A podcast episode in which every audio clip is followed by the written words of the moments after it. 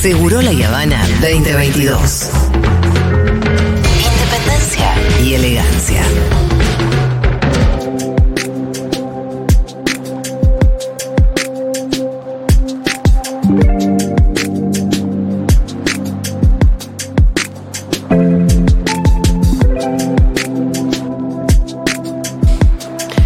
Argentina está haciendo sede de la decimoquinta Conferencia Regional de la Mujer de América Latina y el Caribe, organizada por la CEPAL. Y la temática este año es la sociedad del cuidado, horizonte para una recuperación sostenible con igualdad de género. Es un tema que a nosotros siempre eh, nos ocupa mucho. Bueno, en este marco se están desarrollando varias actividades. Ayer, más de 100 organizaciones de la sociedad civil y feministas de toda la región convocaron a un foro feminista para debatir y fortalecer la agenda respecto a las tareas de cuidado. De allí salieron unas conclusiones que se van a leer hoy en la conferencia regional sobre la mujer. Para hablar sobre eso, estamos en comunicación con Vanina Escales, o Escalés, organizadora del foro y coordinadora de la Agenda Transversal Feminista del CELS. Vanina, ¿cómo estás? Hola Julia, ¿cómo ¿Qué estás? tal? ¿Qué tal? Buenas tardes, qué, qué lindo hablar con ustedes. Bueno, igualmente también Eh, están el Pitu y Fito. Sí, bueno, como decías, eh, somos un montón de organizaciones que desde marzo estamos organizando el foro feminista que, que fue ayer, que lo hicimos en la ex ESMA.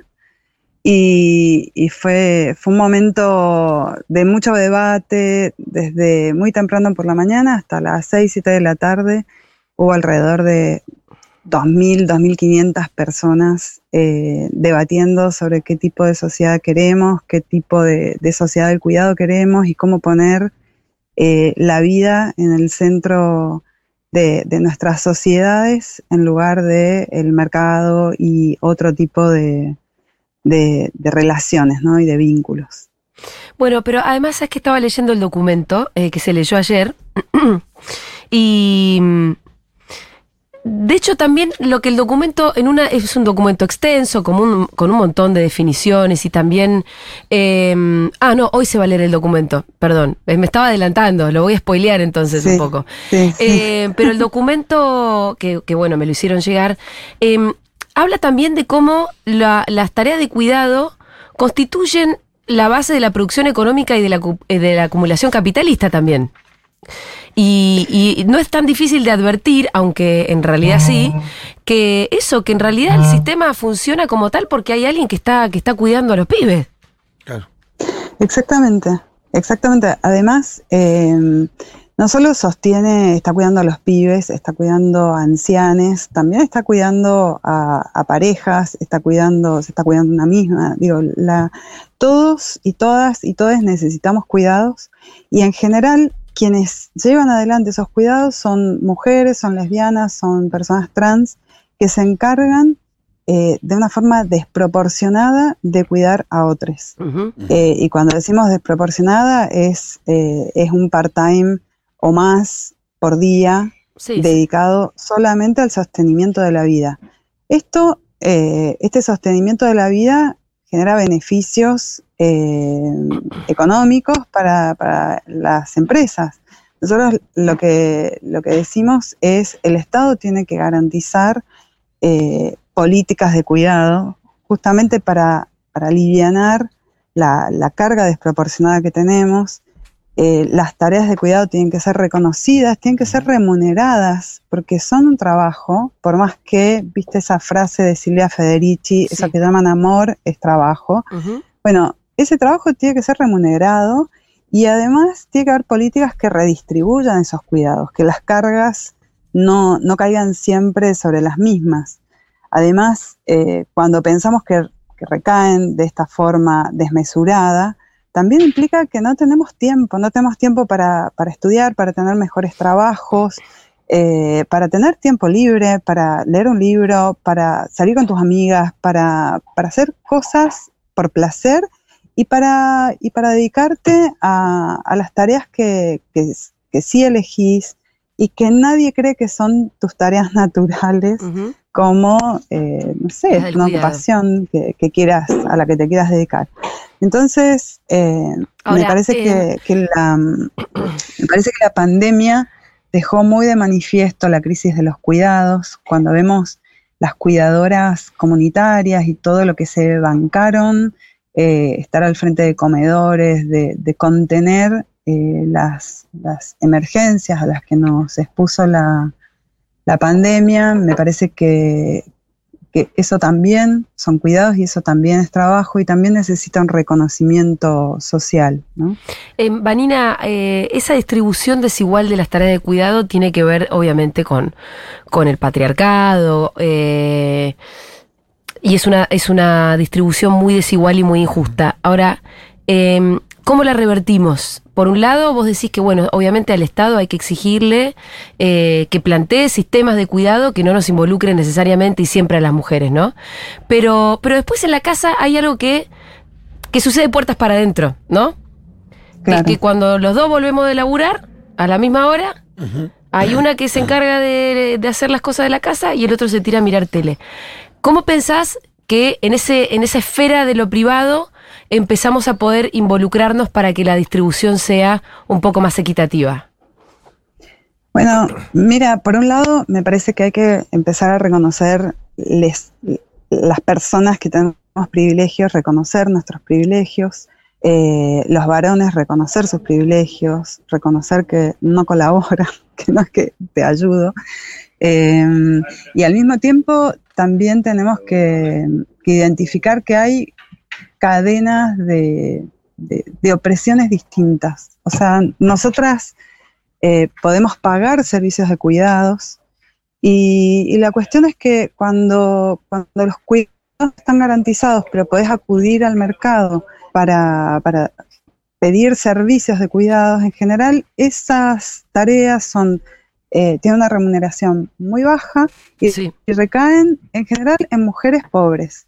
Me parece que, que un camino, y es algo que, que, se discutió ayer bastante, que quedó en el, en el documento que se va a leer, eh, que dentro de lo que siempre decimos de la educación sexual integral, una parte muy importante es formar, formar el futuro, formar, formar el presente, las niñas del presente, formar futuro y pensar cómo revertir las relaciones desiguales, eh, muy poco equitativas entre los géneros para, para, tener una redistribución de tareas de cuidados eh, ¿Vos como más equilibrada. Sí. ¿no? Vos apelás a la ESI, eh, en, ahí donde ves que hay una cuestión de la sociabilización de niños sí, y niñas sí, y de, de la, bueno...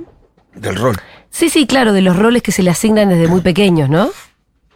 Exactamente, exactamente, porque además una de las cosas que vemos eh, y que se discutieron ayer es que, es que no, sola, no solamente los cuidados recaen en mujeres lesbianas, personas trans adultas. Eh, es muy común ver que, que niñas Niña, y adolescentes ¿no? cuiden a sus hermanes menores. O sea, esto, eh, digo, ahí tiene que haber políticas claras de, que puedan reemplazar esos cuidados y que puedan reconocer que los cuidados, que el cuidado es un derecho, Ahora, que todos es? tenemos derecho al cuidado y que, y que esa carga deje de estar naturalizada en, en las mujeres, las niñas, las adolescentes. Ahora, lo de las niñas lo vemos mucho en las clases populares, acá el Pitu lo puede contar muy bien, eh, pero... Sí, vos fuiste testigo del Día del Niño. Sí, sí, sí, el Día del Niño, eh, que yo fui a festejar el Día del Niño a Ciudad Culta, el barrio del Pitu, sí. y yo estaba con mi niña, eh, Rita, que tiene tres, y queríamos entrar a un inflable al que yo no podía entrar. Y había dos nenas de nueve. Sí, nueve, diez años. Que estaban ahí en la puerta cuchicheando, y le dije, chica, ¿no la, ¿no la meten adentro? Vos no sabés con la responsabilidad con la que esas dos nenas se tomaron la tarea que yo les había eh, pedido. pedido. que fuera que, que la, claro. la, la, pasearan adentro del inflable. Eh, que me resultó emocionante, bueno, pero, pero me, resultó, me, pareció muy particular de esto, de, de, las clases populares. Yo a una nena de clase media de nueve le pido un favor así y no, me, no me da ni cinco de bola.